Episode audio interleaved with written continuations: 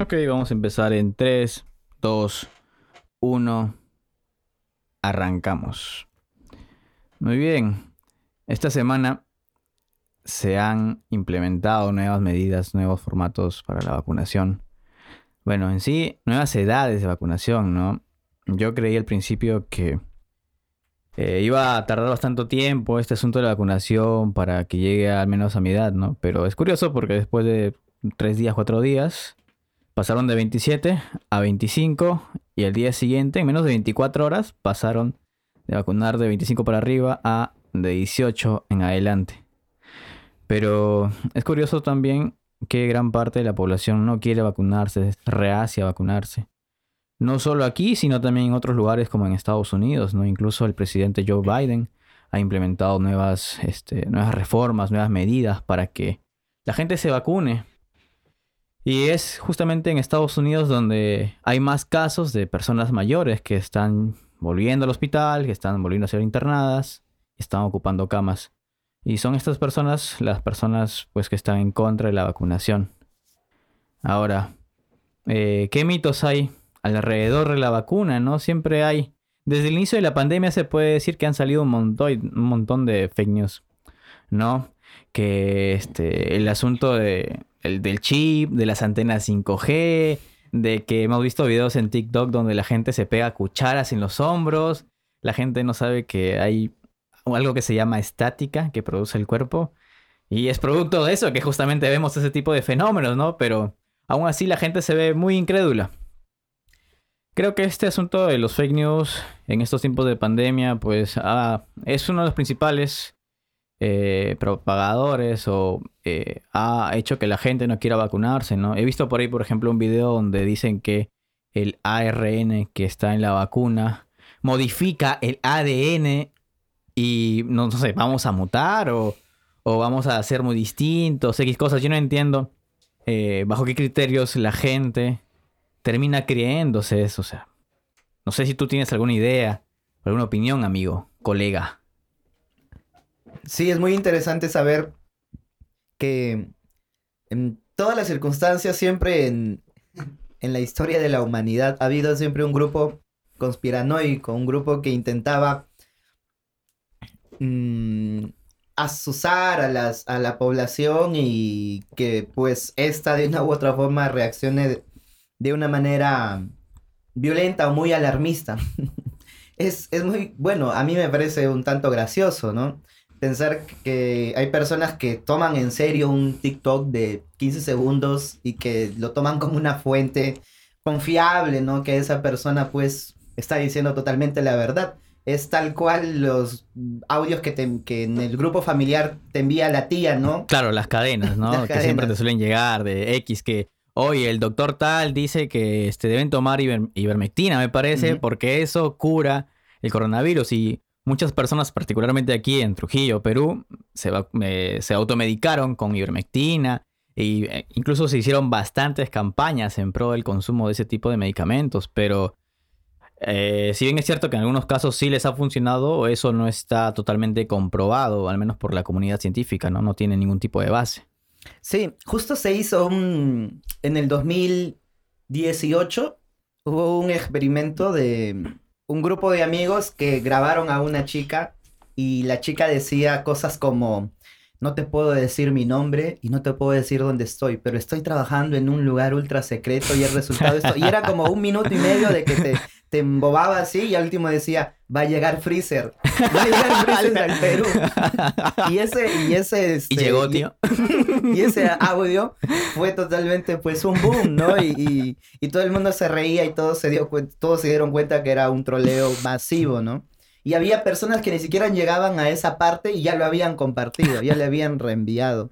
Entonces, esa actitud del ser humano está en todos lugares, no solamente en Perú. Es decir, en países del primer mundo aún hay personas que tienen pensamientos y, formas de pensar muy rudimentarias. Hasta podríamos, podríamos decir que rozan ya lo grotesco. ridículo, ¿no? Sí, este porque en el 2016 eh, una, un periódico en, Estados Unidos, si no recuerdo fue, si no recuerdo mal, fue el Times de New York, ah, hizo una encuesta a los neoyorquinos, preguntándoles de dónde provenía eh, la leche chocolatada. Ok.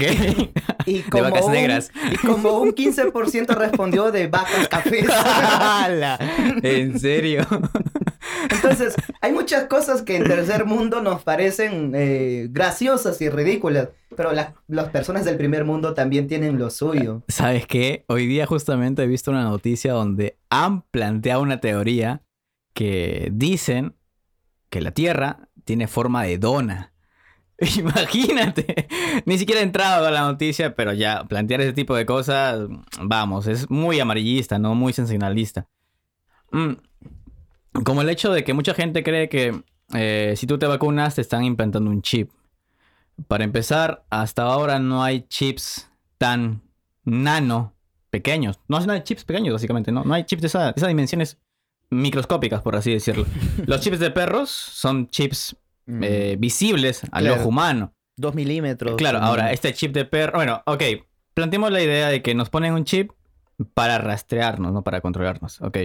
Entonces, eh, si te ponen un dispositivo GPS, porque eso, eso vendría a ser, pues este dispositivo G- GPS necesitaría sí o sí de una batería para que pueda eh, recibir y enviar señal. Y imagínate, si no han inventado un chip que sea más chico que el chip que le, que le implantan en los animales, imagínate una batería en un chip para un ser humano, lo complicado que sería ese tipo de, llegar a ese tipo de, de avances, ¿no? Claro, es que ni siquiera necesitan implantarte un chip porque tú en tu bolsillo tienes un celular Claro. y en ese celular, desde que abres Facebook, desde que abres Instagram, ya te rastrean. Es más, siguen contigo en tiempo real por dónde estás avanzando, qué avenida estás cruzando. Claro, si tú entras a los apartados de Google Maps, eh, Google Maps diariamente te, te dice la ruta que has hecho el del día anterior, desde que te levantas hasta que te acuestas. Quieras o no, muchas personas que están en contra de este tipo o que tienen ese tipo de pensamientos, pues son las personas que ni siquiera leen los términos y condiciones cuando se instala una aplicación o cuando, no sé, quieren comprar algo con una tarjeta. No leen ese tipo de cosas, pero ya están eh, cuestionando cosas sin ningún tipo de bases, ¿no?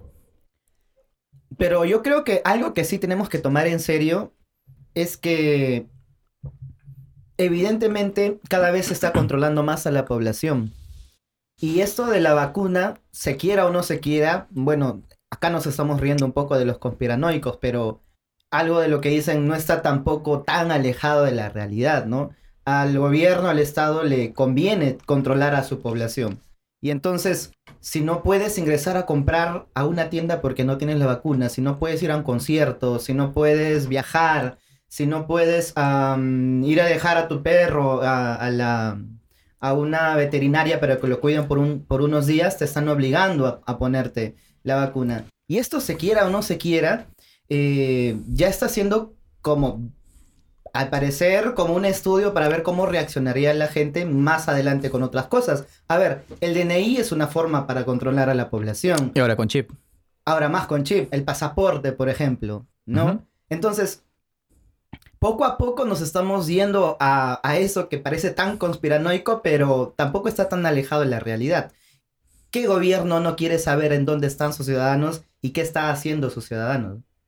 Claro, este, justamente una de las cosas a las que la gente critica sobre esta propuesta de Biden es que, ok, siendo Estados Unidos uno de los países que más están ligados a la libertad en todo sentido, él quiere de una u otra manera que todos los ciudadanos se vacunen, pero él ofrece dos opciones. O bien te vacunas, pero si no quieres, simplemente tienes tú que enviar o presentar un certificado que alega que no tienes COVID.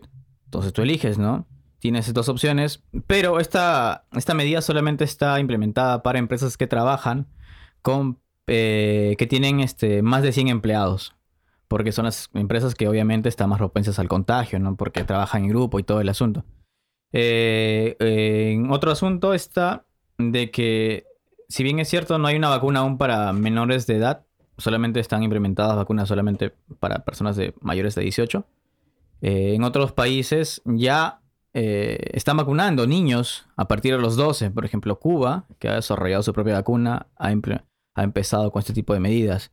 Otros países como este, Emiratos Árabes han empezado también a vacunar, pero a menores de 8, de 8 años en adelante. La cuestión es que así como va el, esto, este asunto de la vacunación, pues creemos que ya para quizás mediados del próximo año, gran parte de la población ya está vacunada, me parece, porque al menos un 42% de las personas ya han sido inmunizadas con al menos una dosis. El asunto está en cómo van a hacer con países, por ejemplo, en extrema pobreza, ¿no? He visto por ahí que el Congo es uno de los pocos países que no ni siquiera llega al, al 10% de la cuota. Bueno, al fin y al cabo, eh, es un servicio que cuesta, ¿no? Las vacunas no caen del cielo y no nacen junto con los árboles. Entonces, es una inversión. Y los países que no tienen el dinero, pues lamentablemente se quedarán al último. Y cuando ya estas farmacéuticas se queden sin negocio, por ahí aparecerá la ONU seguramente, ¿no? O la OMS que intentará ayudarlos. Y eso también es una perspectiva que creo que no podemos dejar de comentar, que es un negocio. Claro. Que existen farmacéuticas, pues, mundiales, ¿no? Transnacionales gigantescas que se están aprovechando de eso para poder poner en, pues en, en, la palestra sus productos y demás. Lo que pasó con la, ivermectina también, ¿no? De un momento a otro, las empresas que tenían, que producían ivermectina de forma secundaria, durante la pandemia lo transformaron en su producto principal, a pesar de que es, es, un medicamento que no es para humanos, no es un medicamento que es para animales. Sí, me parece que era para animales. Tú cuando empezó esto de la pandemia y cuando estaban por ahí los fake news, incluso salió el asunto de que la gente relacionaba el coronavirus con un libro que vaticinaba este, este, este problema en Wuhan. ¿Tú qué pensabas con respecto a las vacunas? Particularmente, yo tenía un poco de temor, sí, porque era incierto, ¿no? Pero viendo cómo se dan las cosas, este, investigando por ahí, pues te das cuenta de que no todo es tan tan misterioso, tan este mundo desconocido, tan 12 cosas que no sabía sobre este lado oscuro de la luna. Claro, es que solo nos planteamos eso en ciertas circunstancias, porque ¿por qué no nos preguntamos lo mismo cuando vamos a comprar eh, una vacuna a la farmacia, ¿no? Ni siquiera leemos los componentes, ni, ni siquiera sabemos cuál es la farmacéutica que lo está haciendo, simplemente porque el doctor, que es una persona que tiene legitimidad, te dice que tienes que tomar eso y te lo tomas, ¿no? Y a veces ni siquiera sabemos el nombre del doctor y aún así eh, lo hacemos. Pero en estas circunstancias, pues, mm, vemos que la población sí se estaba haciendo ese tipo de preguntas. Personalmente también tenía mis temores acerca de la vacuna, eh, más que nada pensando en que quizás iba a ser innecesario todavía vacunarse, ¿no? Porque recién estaba empezando, no había nada seguro, pero ahora pues que ya en Europa se ha avanzado bastante, ya la gente puede salir a la calle, me parece que mm, está, está todo bien. Y en mi caso un poco más mm, llamativo, por así decirlo, porque yo vengo de una familia judío-cristiana muy tradicional y justamente en uno de los mm, eventos que suceden ¿no? en el fin del mundo dentro de la, de la, el pensamiento y la idiosincrasia este, judío-cristiana, es que va a haber un dominio mundial, ¿no? Un nuevo orden mundial. Ajá. Y la marca de la bestia y todo eso, esos asuntos los, los he escuchado bastante. Pero al final y al cabo es una medicina como cualquier otra, ¿no? Claro, al ser una medicina siempre va a tener efectos secundarios, ¿no? Y además hay que pensar en el tiempo récord que ha tomado elaborar esta vacuna. Quizá dos años o poco menos de dos años ha tomado todo esto. Pero quieras o no, pues este, los efectos que uno tenga, bueno, los efectos o las cosas que pasen va a depender de la persona en sí. Probablemente tú al inyectarte la vacuna no te mueras a causa de coronavirus, pero puede que tu cuerpo sea alérgico a ciertos tipos de, componentes. Se han dado casos similares en personas que participaron en, este, en estas pruebas, ¿no? Que, que la fase 1, que la fase 2, que inyectaban placebos, que a las personas, hay algunas, bueno, algún grupo de personas que sí les inyectaban la vacuna y que por ahí salió que, ok, se murió esta persona que fue parte de, la fase 3, ¿no? Pero probablemente no se haya muerto a causa del coronavirus, sino a causa de alguna enfermedad X. Porque probablemente tampoco nunca le inyectaron la vacuna en sí, sino un simple placebo. Es que es, un experimento es así, ¿no? ¿Y por qué se hacen los placebos? Para que haya mucha más rigurosidad científica, justamente. Y yo creo que pues esto, esta pandemia, la vacuna, todo va a quedar muy marcado en nuestra mente y sobre todo en la generación de los 2000 que ahora están cumpliendo los 18, 19, 20 años, ¿no? Eh, yo creo que ningún filósofo, ningún sociólogo o antropólogo aún tiene la capacidad para prever cómo va a ser esta generación cuando, cuando tenga 30, 40 años. Me da ansiedad. Probablemente es como la generación que pasó la Segunda Guerra Mundial, ¿no? Que luego se convirtieron pues en personas que únicamente querían la paz, el amor y se dieron ese tipo de movimientos. ¿Quién sabe qué pasará con estas generaciones? Va a quedar una marca muy grande. Y cosas que sí ya se están viendo es, por ejemplo, que ha disminuido bastante la población de la tercera edad en todo el mundo. Sí, sí, y eso también está haciendo cambios económicos, cambios poblacionales y demás, ¿no? Entonces ahora se ha ensanchado mucho más el grueso de jóvenes y adolescentes que el de ancianos y el de niños. Entonces el centro del, del rombo de población del mundo se ha distanciado mucho más y se ha concentrado en, en estas edades. Adiós baby boomers, hola zoomers. es la nueva era. Vamos a ver qué nos pasa. Y hablando sobre monopolios de estas empresas que tienen las vacunas, vamos a hablar también sobre un monopolio dentro del ámbito tecnológico, haciendo énfasis en los sistemas operativos, más precisamente en Apple. Hace poco más de un año salió pues este esta, esta noticia de que Epic, Fortnite, demandaba a Apple porque ellos habían inventado, ellos básicamente le habían sacado la vuelta la forma en la que los usuarios podrían hacer pagos. ¿no? Usualmente cuando uno está jugando dentro, dentro de, del sistema operativo Android o iOS, en el juego pues te ofrece distintas formas de pago sin que tú salgas del mismo juego, sin que te lleven a, otra ventana. Entonces lo que hacía eh, Epic era ofrecerles a los usuarios un descuento siempre y cuando eh, ellos paguen fuera de la plataforma del iOS. Cosa que no le gustó en sí a Apple, porque eso viola sus políticas. Y a las días sacaron el juego de, del App Store. Ahora, eh, obviamente esto significa pérdida para ambos. Pérdida para Epic, porque su juego, sabemos que Fortnite corre en absolutamente todo.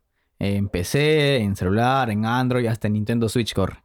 Imagínate, entonces, esa es pérdida por parte de Epic. Y la pérdida por parte de Apple es que ellos, obviamente, por cada transacción se llevaban el 30% de esa compra.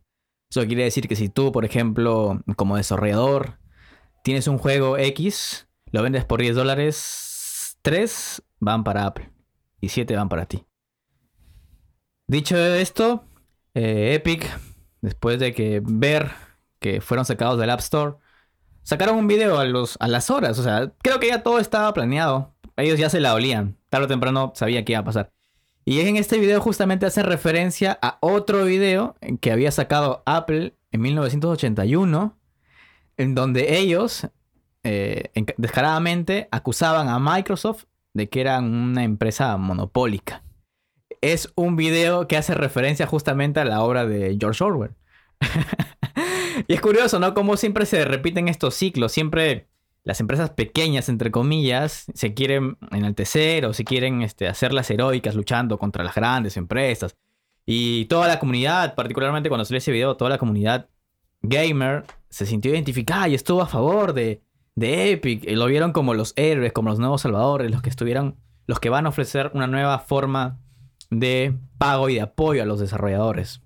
Entonces, esta semana, pues, se dictó el veredicto final, que va eh, en dos partes. La primera, ok, Epic tiene que pagar aproximadamente 12 mil millones de dólares por todas las transacciones que se saltaron en ese momento.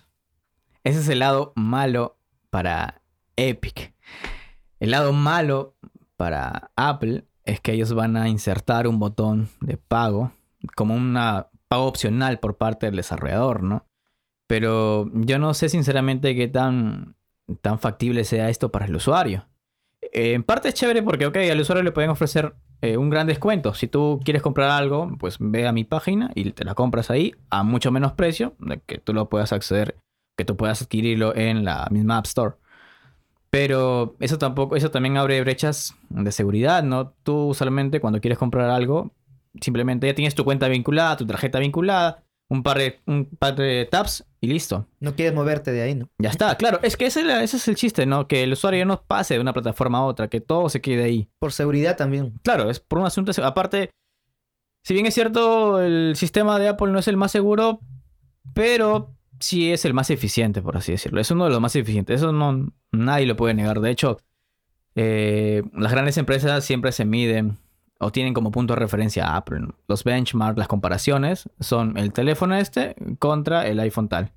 Eh, el otro teléfono contra... Entonces ya es un punto de referencia, ¿no? Y justamente lo que alega Epic es que esto puede ser, eh, bueno, la demanda principal es que Apple eh, tenía cierto o gran monopolio eh, en cuanto a los juegos de, de videojuego por teléfono. Pero seamos sinceros, tú, por ejemplo, a ver, a ver cómo te lo planteo. Mira, si tú, como un usuario de videojuegos, no. lo- bueno, los usuarios de Android, para empezar, no son los que compran tantas cosas, por así decirlo. Porque no entran dentro de. O sea, Mm, tener. Entre, están entre los 8 y 11 años, ¿no? Claro, 12 años. y aparte, el tener un dispositivo como un iPhone, pues te otorga cierto estatus, ¿no? Y eso quiere decir que tú tienes más poder adqui- adquisitivo que un usuario de Android que tiene toda una gama de teléfonos desde los 500 soles hasta los X soles para adquirirlo. Y generalmente, pues, el modelo de ganancia de Epic es, de, de- perdón, de, de, de Apple es justamente eso, a través de las compras. ¿Qué tienes tú que opinar en cuanto a, ese, a estas prácticas antimonopólicas que se han dado? Bueno, ah, primero voy a dejar claro que yo soy un gamer, pero de no de consola, sino de PC. Yo pirata. y bueno, no, no estoy muy mm, enterado del asunto, de lo que pasa en las consolas. Y tampoco los juegos de Epic casi no, no los conozco mucho. Pero al fin y al cabo eso mm, se vende como un discurso de un grupo que está en contra de una empresa gigantesca, ¿no? Pero no es, no es nada más que un arreglo económico al fin, al final, ¿no? Es Exacto. Es no es nada más que una empresa que está buscando sus intereses y que otra empresa también e- tiene sus intereses, ya que le den un tinte un poco más de ese discurso de que somos pues una empresa que busca el bien del, del jugador, la experiencia del jugador. En cambio acá viene esta otra empresa gigantesca que quiere aprovecharse de ti y cobrarte mucho más por los pases, por la ropa, por las armas y por ese tipo de cosas. Ah, ya creo que se lo creen no sé, personas que no conocen mucho acerca de este mundo, ¿no? Claro, en sí tampoco se puede abogar ni por uno ni por el otro, ¿no? Al final de, al final de cuentas son grandes empresas que están luchando entre sí por una cuestión de, de egos, por así decirlo.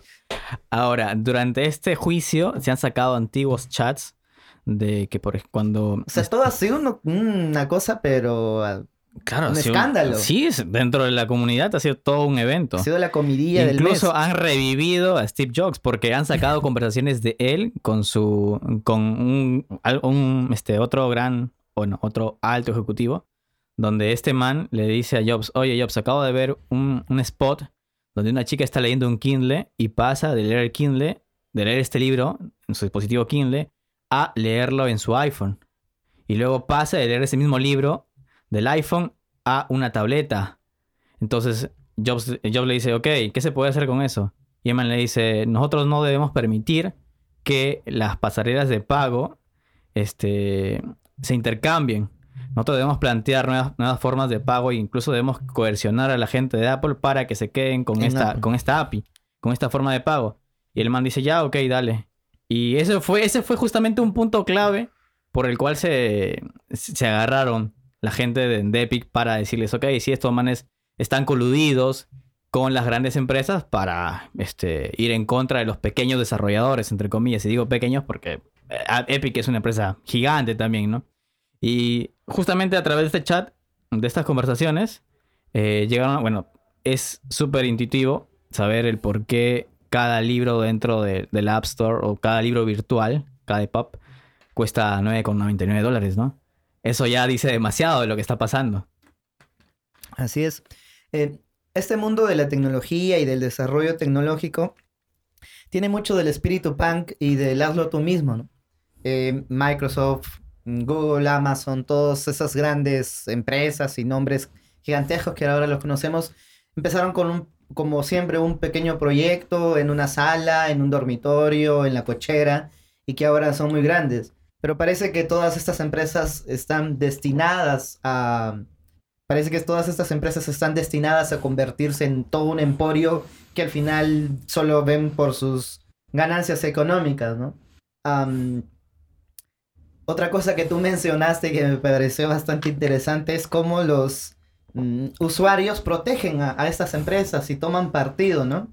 Eh, es, es, muy interesante porque prácticamente estás defendiendo al que no te da lo que, lo que quieres. Es decir, hace tiempo que el mercado de los videojuegos está estancado, es cierto, hay avances en tecnología, cada vez aparece mejor eh, texturas, mm, los videojuegos pues tienen más realismo y demás, pero se repiten constantemente fórmulas, es decir, mm, cada verano aparece el supuesto juego que, va a salvar a toda la... Eh, a toda la industria, pero resulta ser un juego más. Lo que pasó con Cyberpunk, ¿no? Eh, que por más de 10 años prácticamente lo vendieron como el juego que, que, era para gamers, ¿no? No era el juego que pues este, estaba pensado en ganar dinero, sino era el juego que estaba pensado en que el jugador entre ahí. Lo soltaron y todo estaba lleno de bugs y literalmente te quitaban dinero cada rato y entonces mm, eso sucede, ¿no? Entonces defiendes a una empresa que en realidad no piensa en ti, ¿no? Es como este pensamiento también de cuando la empresa te dice ponte la camiseta, ¿no? Claro, tu empleador, ponte la camiseta y la trabaja horas extras. Quédate una horita más, ¿no? O mañana vente este, dos horas antes porque tú eres, no eres un empleado, tú eres parte de la familia. ¿no? Familia, esa es la palabra, familia. ¿Qué tal la va ese Nos creemos ese cuento y parece que los usuarios también se lo están creyendo poco a poco, ¿no? Eh, es decir, el usuario al fin y al cabo paga por ese juego y si es que tú pagas, tienes todo el derecho de poder reclamar y de recibir un producto de calidad. Claro, te creo si es que el juego es, es gratuito y, no es pay to game, ¿no? Pero si ese es el caso, pues es un servicio y al fin y al cabo, y estás gastando tu dinero, así que tienes todo el derecho de reclamar algo que pasó pues con justamente con Cyberpunk, ¿no? Algunos decían, no, es que la gente no está preparada para esta obra de arte o quieren jugar este juego en su tostadora, pero había personas que tenían megas computadoras y no les arrancaba, los bugs seguían y demás. Entonces la gente se desvive, a veces se pone el polo de PlayStation o se pone el polo de Nintendo. De Xbox. De Xbox, por ejemplo, ¿no? Y por esta idea de rivalizar unos con otros, al final ya las empresas dejan de lado al usuario y el gamer pues mm, ya no es visto como alguien que tiene una voz, sino que simplemente alguien que compra el juego y, punto. Compra, paga, juega, sigue pagando hasta el fin de los tiempos. Eso es. Claro, ah, otro dato es que a la gente de Cyberpunk lo hackearon. sufrieron un ataque de ransomware y les pidieron algo de 50, 50 millones. Entonces secuestraron básicamente todos sus datos. Es por eso que en parte el juego terminó tardando más. Pero eso no quiere decir que los bugs eh, tengan algo que ver, ¿no? No, no, es un asunto muy aparte, ¿no? Y bueno, para finalizar con este asunto de lo de Epic, este, el año pasado también pasó algo muy interesante. El gobierno de Estados Unidos citó a los principales CEOs de las cuatro empresas más importantes de tecnología. Google, Facebook, Twitter y Amazon. A Amazon le acusaron de monopolio porque Amazon tiene una práctica muy, pero muy curiosa. Mira, lo que pasa es que si tú, como por ejemplo vendedor minorista, abres tu perfil, tu cuenta en Amazon y vendes un producto estrella, Amazon lo que va a hacer es copiar ese producto y venderlo a un precio mucho más bajo. Y luego... ¿Y tú firmas eso? O sea, está... Tú no lo sabes. O sea, tú no lo sabes. Está en las condiciones de, de trabajo con Amazon, supongo, ¿no? No, es que Amazon, ¿qué es? Amazon es una especie de dropshipping, ¿no? Claro. Tiene almacenes y también este, no vende productos, gran parte de productos no los vende ellos, sino también otros terceros, por así, decirlo. Entonces, si tú, por ejemplo, tienes un... Ok, lo que pasó fue lo siguiente, que un... había una empresa de pañales en Estados Unidos que tenía un buen porcentaje de, compra y venta y buenas reseñas. Entonces, lo que hizo este Amazon es simplemente a través de su línea Basic, Amazon Basic, sacar pañales idénticos y más baratos. Y con el tiempo, obviamente, a través de estrategias de, SEO, de SEM, de posicionamiento, fue desplazando esa marca. Y no lo ha hecho solo con, esta gente de los pañales, sino con muchas más personas, ¿no? A Google se le acusó de algo que es recontra obvio, que es a través del uso de datos este, empezar a cobrar más por el posicionamiento de, de las publicidades, de publicidad invasiva y demás cosas. Bueno, con Twitter no fueron mucho, pero con Facebook las clásicas, ¿no? Por este asunto que pasó con, con Cambridge Analytics. Sí, es que en realidad pues esas empresas eh, ven al usuario como ya dije, ¿no? Como un número más y eso es lo que a ellos les conviene, ¿no? Y bueno, nosotros le damos el poder. Sí, pero está chévere que ahora se trate de, de digamos que, controlar eh, estos monopolios, porque esto da pie a que aparezcan otras personas dentro del el ámbito. Pasó con este, Bill Gates cuando lanzó este, Explorer, me parece. Ellos al principio estaban cazando a otro man que tenía un navegador muy similar, con un motor, con un motor de búsqueda muy similar a Explorer, que era Netscape, Netscape, sí, Netscape. Y esto dio pase a que luego salga Firefox, que era de desarrollo abierto. Y esto más adelante dio pase a que venga Google Chrome. Y ahora pues la hegemonía la tiene Google Chrome, ¿no? Pero esto, esta lucha de entre grandes empresas, de, de, quién tiene el control en determinado ámbito, siempre da pase, siempre da pase a nuevas cosas más interesantes, creo a yo. ciertos desarrollos. Sí, sí, sí. Y ahora tú tienes algo que contarme sobre las chicas, el Twitch, streams. Justamente, ya que estamos hablando de gamers y de juegos y demás, y justo relacionado con eso, me parece un tema interesante de poder comentar de cómo en la pandemia ha habido un boom de las chicas gamers, ¿no? Bueno, ya se veía en el 2000... ¿Que te haga un sing? en el 2019, 2018, ¿no? Pero durante la pandemia ha sido un boom total. Tú entrabas a, cualquier plataforma y te encontrabas a una chica con 2.000 viewers, ¿no? 3.000 viewers. Eh, algo que pues no pasaba, es decir, tú entrabas en el 2015 a, a Twitch y había un pata gordo con barba con 10. No era tan, tan mainstream, ¿no? No estaba tan a la moda. Ser streamer no era algo que, sonaba. Claro, es más. De lejos. La gente jugaba sin cámara. Es decir, simplemente era su pantalla con el juego y, un micrófono y punto, ¿no? Porque Literalmente la gente jugaba ahí. Claro. Literalmente. No era un show como se plantea ahora, ¿no? Tú ibas y ibas y lo veías a esa persona por el talento y la capacidad que tenía y obviamente para que tú aprendas, ¿no? Entonces ellos por lo general eran jugadores profesionales a los que tú accedías y ellos te decían, este, cuando vas a hacer esto, trata esto, puedes usar este truco, o puedes, este, armarte de esta forma en diversos juegos. Cómo sacar el boomerang en Crash Card, tío. Por ejemplo, ¿no? Eh, pero ahora, a partir de la pandemia, como vengo diciendo, ha habido todo, pues, una explosión de estas, lo que se conoce como las chicas gamers, ¿no? Que más que vender la experiencia de ver a alguien jugando un juego es vender la experiencia de ver a esa persona, ¿no? ¿Sabes qué pasó? Hablando de chicas gamer y la experiencia. Yo juego, bueno, antes jugaba Call of Duty Mobile, ¿ya? La cuestión es que eh, la empresa decidió interactuar con influencers. Y como la empresa, al menos de Call of Duty, es. son muy. muy nerds, se puede decir. Se roncharon cuando vieron que Ari Gameplays estaba haciendo la host de un torneo de Call of Duty. Y la flaca ni siquiera sabía dónde estaba parada. La gente en los chats la apoleaba. Claro que la pusieron ahí al lado de un man que sí, el man era así, el man, pero más que todo la pusieron a Ari porque pues es Ari tiene un montón de seguidores. Tiene rastre. Y tiene carisma, entre comillas, ¿no? Pero de ahí, eso es algo que a la gente no le gustó y hasta ahora no he visto que hayan intentado volver a aplicar esa fórmula le salió mal, ¿no? Claro que le salió mal. Es que, mira, tienes que. Es que suena muy machista, pero tienes que verlo de la perspectiva del jugador. Eh, aquella persona que quiere consumir este tipo de servicios que es el streaming de videojuegos es porque ama ese juego e intenta mejorar, ¿no? Mejorar sus cualidades, mejorar sus habilidades y tener pues eh, subir el elo o su, o su rango, ¿no? Eh, y también pues hay streamers que son muy buenos, que son personas que tienen mucho talento, pero llegan a 100, llegan a, 70. Y entras a otros lugares en donde pues la pantalla del juego es un icono en la esquina y la cámara es el 90% del, de la transmisión. Sí. Y bueno, hay escotes por aquí, escotes por allá, movimientos, bailes, este, alarmas y demás que mm, juegan cinco minutos, que es una excusa en realidad para que se digan gaming.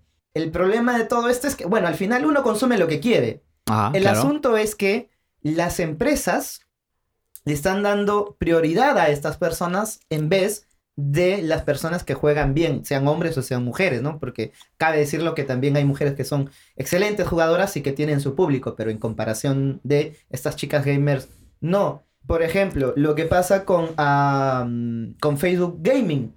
Facebook Gaming pues eh, está dando mucha prioridad a este tipo de, de chicas gamer. Por ejemplo, eh, en Facebook no puedes decir mm, estúpido, no puedes tener ningún... Hay mucha censura. Sí, ningún tipo pues de comportamiento equivocado.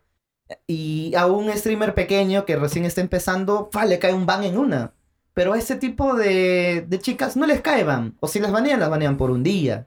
A lo mucho, ¿no? Y también lo mismo ocurre en Twitch. Es decir, en Facebook tú te esperarías porque, vamos a ver, ¿qué gamer entra a Facebook Gaming para ver a, a alguien? Es, es más para personas casuales, ¿no? Claro, sí. Pero sí, sí. Twitch es una empresa especializada en, tra- en transmitir eh, jugabilidad, ¿no? Transmitir personas jugando. Entonces tú entras a Twitch esperando que haya, pues, streamers de calidad y te encuentras con el, con el mismo resultado, ¿no? Y se está dando, pues, cabida a todo, a todo esto y, por ejemplo, cada vez más en Twitch aparecen secciones muy raras. Por ejemplo, el... eh, Primero salió el, el just chatting, ¿no? Es decir, que son personas que solamente conversan con el público. Bueno, se entiende. Ok. Luego salió la gente que hacía música. Entonces Ok. ya no jugaban, sino que cogían la guitarra, el piano y tocaban música. O a veces daban clase y la gente entraba ahí, ¿no? O le decían, este, oye, te puedes sacar esta canción y les daban beats y ellos tocaban la canción. Entonces ya, se entiende. Pero están abriendo canales como por ejemplo que el, el pro- el propósito de ese canal es que salga la persona en ropa de baño en una piscina. En jacuzzi. En Sí, sí lo vi. Y es una sección de, de Twitch. Sí. ya, se pasaron. Entonces tú entras porque todos los canales son hombres o mujeres con muy poca ropa en un jacuzzi y haciendo retos. Pero mira, ok, la gente que los va a ver, al menos a este tipo de personas, son personas que sí donan. ¿Te acuerdas que vimos por ahí una captura de un man que en el chat decía, este, perdón por no donarte ayer, toma hoy día 50.000 estrellas? Y yo, ¿qué? o sea, hay que también ver que eso vende, pues, ¿no? Y la plataforma vive también de eso. Y si ellos están ahí es porque el público quiere que estén ahí. Si no, fuese más popular la plataforma Trovo, que también está especializada en pura gente que juega videojuegos, pero no es tan, no es tan popular, por así decirlo. Hay que ver en esos, en ambos lados, ¿no? En lo que la gente quiere y lo que uno puede ofrecer a la gente. Mm, claro, más que nada aparte por una crítica y reflexión personal, ¿no? Es decir, a ver, si yo quiero ver desnudos, no me voy a Twitch, ¿no? Claro, voy al hub. me voy a otro lugar en donde encuentre desnudos, ¿no?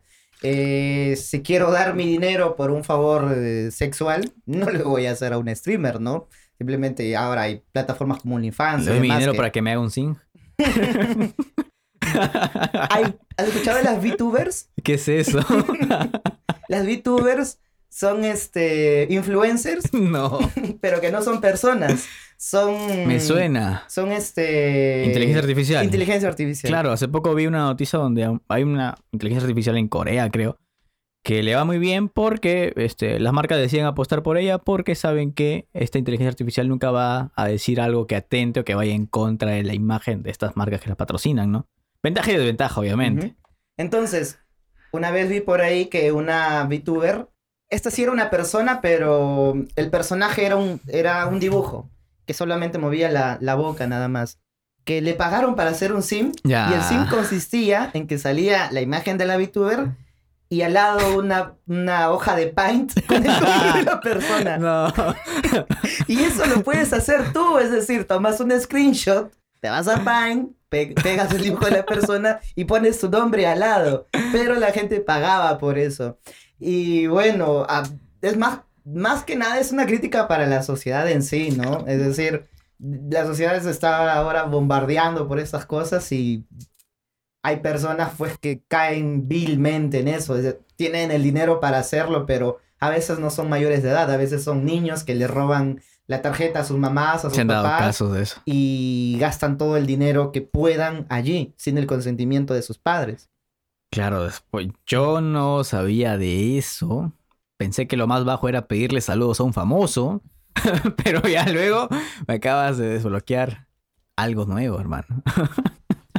Sí, entonces, eh, ¿por qué aumentó en la, en la cuarentena? Porque todo el mundo estaba en su casa, estaba encerrado. Claro, claro, y lo único sí, que sí, te sí. quedaba era ver el celular, ver la computadora y pues um, ahora estas personas están ganando miles de miles de dólares y se están, haciendo, están haciendo pues prácticamente ya algunos hasta millonarios, ¿no? ¿Sabes quién se compró un, quién se compró un DEPA gracias a la gente que pagaba su suscripción en OnlyFans? Soana González, tío. Lo merece. Y, la, y ya, o No, sea... pero ella lo chambea bien. No sé, pero la cuestión es que la gente apoya tanto ese tipo de contenido que les da para vivir, incluso para comprarse propiedades y todo eso, ¿no? O sea, Sí, el se vive bien. es bien, bien rentable ese negocio. Ahora, tío, sacamos un Only. ¿Quién pagaría, mano? no, este, es un buen negocio, un la Only de verdad. axilas hay que sacar. Hay personas que están acostumbradas a, ganar- a gastar su dinero en eso, ¿no? Em, ¿Sabes qué también yo vi? Bueno, no sé. La otra vez le donaron a Auronplay, creo, o a Willy Rex, este, como 10 mil euros. El man decía, ok, si me donan, me donan este, cada 10 minutos, yo voy a continuar haciendo stream hasta que ustedes dejen de donar. Entonces, un loco lo que hizo fue donar 10 mil euros. Y el man se quedó de corrido toda la noche, streameando. Y sí streamean por, creo que días. Bueno, claro que también tienen sus pequeños breaks, pero eh, si en parte ellos hacen lo que hacen es porque nosotros también queremos que ellos hagan, ¿no? O sea, nosotros somos parte de eso.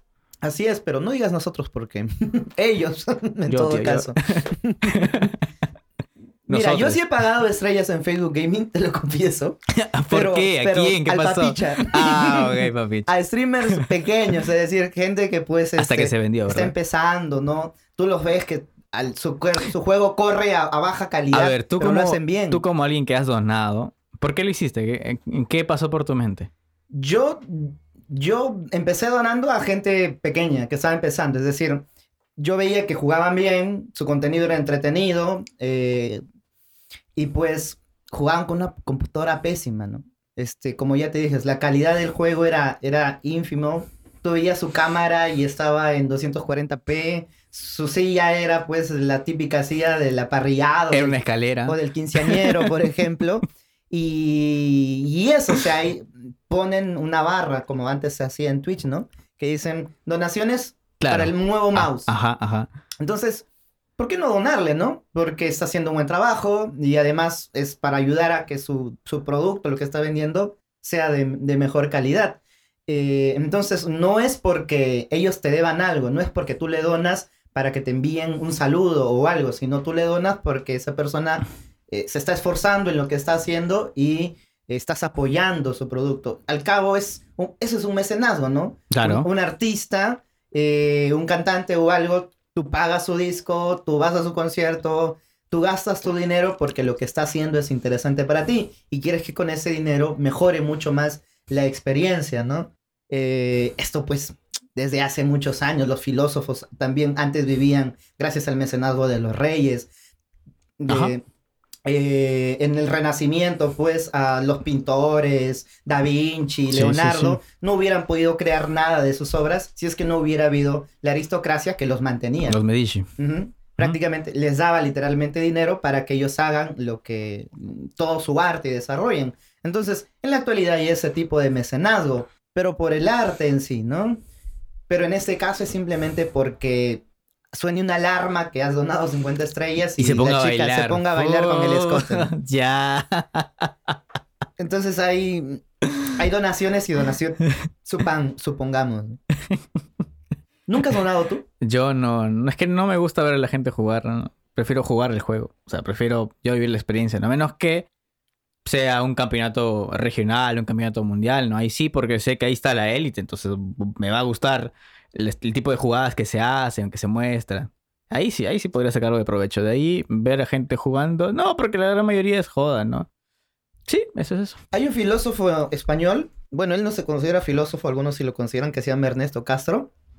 Y él tiene varios escritos sobre, sobre mm, esa, esa obsesión que a veces tienen las personas de ver a otras personas jugar.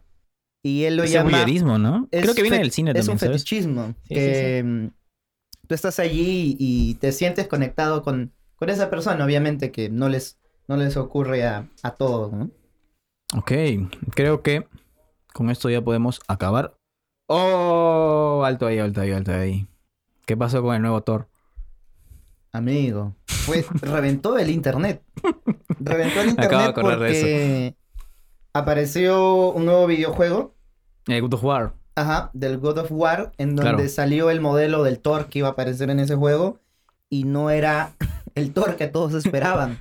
Era un Thor con una panza enorme y unos brazos. Un Thor en pues, decadencia. No, Ajá. no creo que sea en decadencia. El man se ve recontra imponente aún Ajá. así, ¿ah?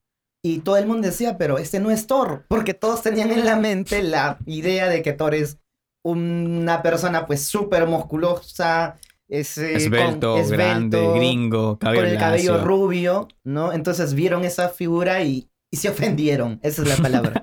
se ofendieron porque ese Thor no estaba a la medida o bajo los eh, parámetros que ellos creían que debía ser Thor.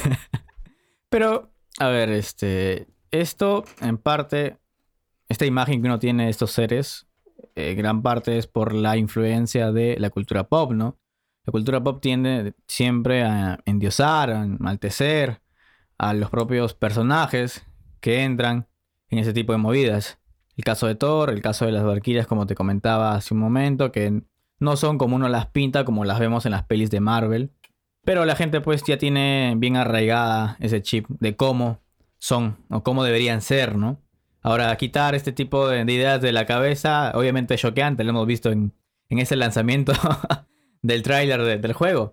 Y probablemente más adelante pues se logre romper ese tipo de estereotipos que uno tiene, ¿no? Que, el público tiene, en particular. Sí, porque si somos fieles a la mitología nórdica, ah, Thor es eso, ¿no? Thor es una, una persona dada la bebida, que no usa mucho el razonamiento y que simplemente es un torpe con un martillo muy poderoso. Eso es Thor, ¿no? Otra figura es la de Loki, que ya es calculador, es una persona que no tiene mucha fuerza, pero su mayor habilidad es el intelecto que tiene. Ujú, claro. Y pues hasta ahora el producto comercial de Marvel no se parece en nada a la mitología, no es fiel a la mitología de, de Thor, ¿no? Y ya las personas se creen expertas en mitología griega porque en mitología nórdica porque han visto al Thor de Marvel, ¿no? Y, y se piensan que están en la capacidad de decir cómo puede ser y no cómo puede ser Thor. Es cierto. Vamos, también tu, pro- tu proyecto no tiene que ser 100% fiel al- a una mitología, pero tamco- tampoco puedes exigir a una empresa o algo que lo haga como tú crees que es.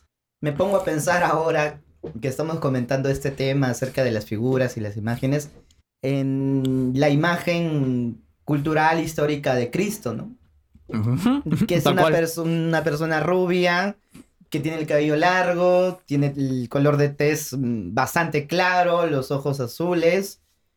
Y todo el mundo piensa que es así, pero los pueblos en, en ese tiempo, en ese momento, no eran tanto así. Es decir, los judíos sí son de tez clara, pero en ese momento mm, había toda una combinación de, de pueblos que es muy poco probable que Jesús ten- hubiera tenido la imagen de, de la que se cree que se tiene, ¿no? Claro. Pero, ¿qué otro ejemplo hay aparte del de Jesús, del de Thor? Que uno, que uno tenga una concepción de cómo son ellos, pero en verdad no son así. ¿Qué otro ejemplo por ahí podrías dar? Em,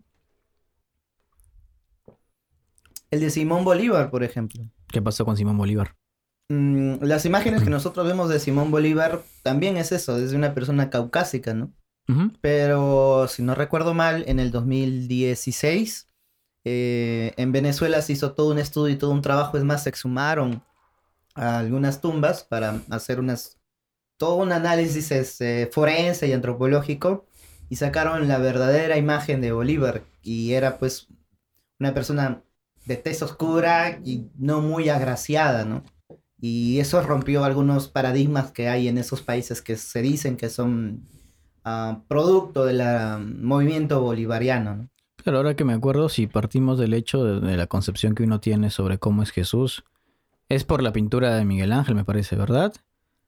Que muchos dicen que obviamente él tomó como modelo a uno de sus alumnos y lo usó para plasmarla ahí. Se dice, pero no está comprobado en realidad. Es un rumor, pero Sí, es un podría rumor. ser válido. O sea, tú como artista te basas, tienes a alguien de Mm, modelo Tienes un ya modelo. está.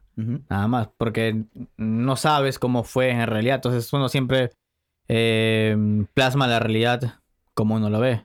Ya está. Claro, es como Napoleón, por ejemplo. Todo el mundo piensa que a. Napoleón fue muy bajo, pero el promedio de altura de Napoleón es más alto que el promedio de los peruanos, por ejemplo. Eh, Creo que el man era de unos 70, me parece. ¿no? Ajá. Entonces, en sus, en sus, en lo que se cree es que era una persona prácticamente enana, ¿no?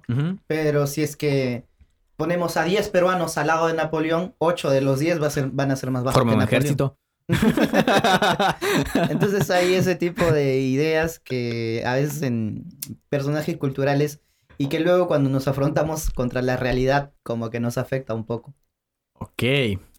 Ahora sí que ya estamos en la parte final, final del podcast. Las recomendaciones. Episodio número 5, debo decir que hemos, acabamos de pasar la media de los cuatro episodios que tienen todos los podcasts. Se dice que hay una media de que muchos podcasts que recién inician no pasan del cuarto episodio. Hoy día felizmente hemos pasado del cuarto al quinto. Pero ¿cómo no lo vamos a hacer, amigos? Pero si es que hay personas que nos ven desde Turquía. De Turquía, esto me huele mal. Vamos a salir en un video de Snap por ahí. Y lo peor es que solo me conocen a mí porque tú has dicho mi nombre. Y nadie sabe quién eres tú, Flavio Luján Santos. Todavía estaba planeado. Lo siento, amigo. Ya te vendí en la dip. Ya te subaste, tío.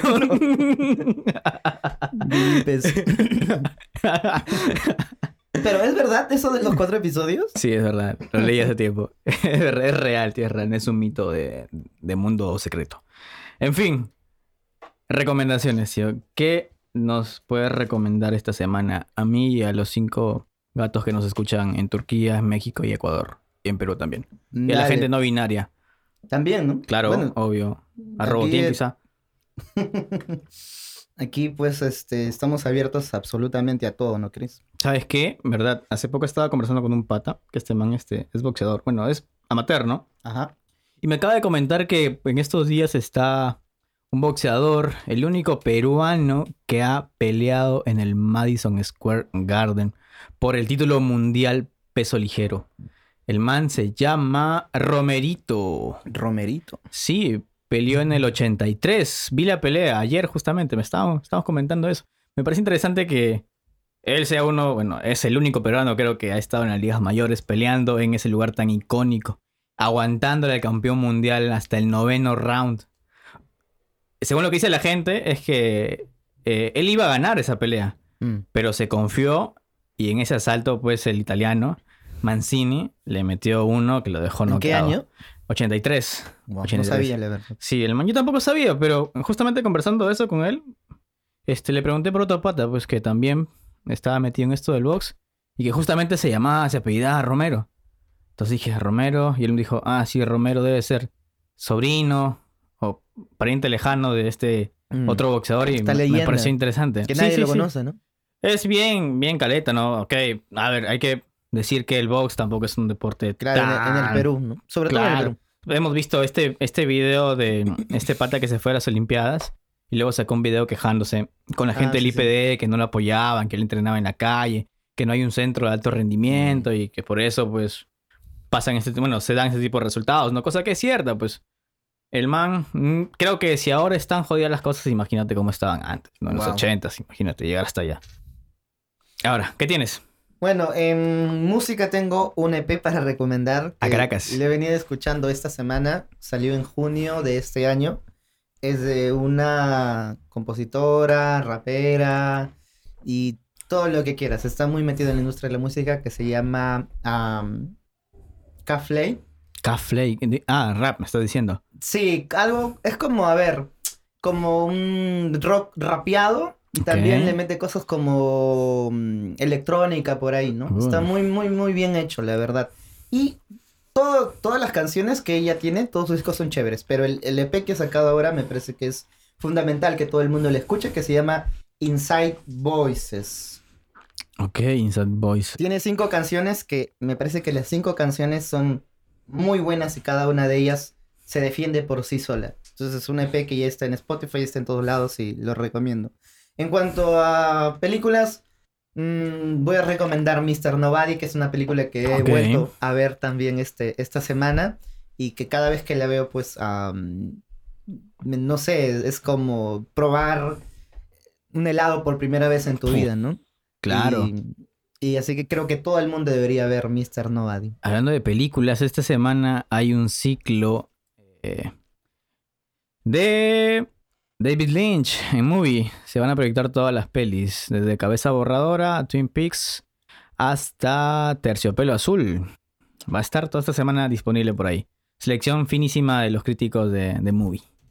Yo, pues voy a. He vuelto a escuchar el disco de Kendrick Lamar, el Dam, el que salió hace dos años. Me parece. Es un muy buen disco. Me gustó por una cuestión de, feeling. Me parece un disco muy bien, buen logrado.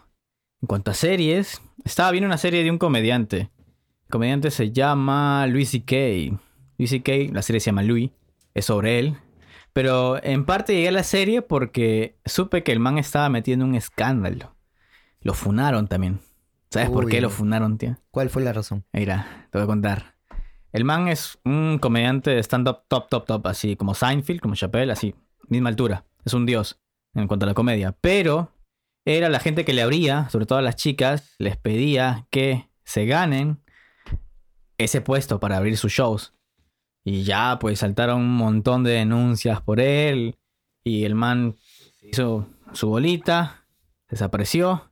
Y luego volvió de nuevo con esta, con esta serie. Eso, ese escándalo fue hace unos 10 años aprox. ¿no? Esa serie es de hace 7 años, 5 aprox. Está muy interesante porque el man plantea. O sea, el man se burla de las cosas cotidianas que uno siente. Eso es chévere la comedia, ¿no? Burlarse de, de aquello que, que muchos creen que no es lo correcto, por así Pero de manera. De manera este, interesante, intelectual, se puede decir. Mm. Ya tú sabes qué es lo que yo pienso, ¿no? Que la libertad humana, las dos máximas expresiones de la libertad humana es la comedia y el suicidio. Yay. Interesante. no puedes ponerle cadenas a la comedia. No, no, no puede tener comedia. porque Ese reflejo Si de la sociedad, creo yo, ¿no? Es, es bueno. Donde el- la pintura está muerta, donde ya la música no tiene nada que decir, siempre va a aparecer un comediante que te escupe en la cara y que te haga ver tu realidad. Tripita en el cielo. Forever. Forever. Amén, gente. Cuídense, tomen agua. Tripita te.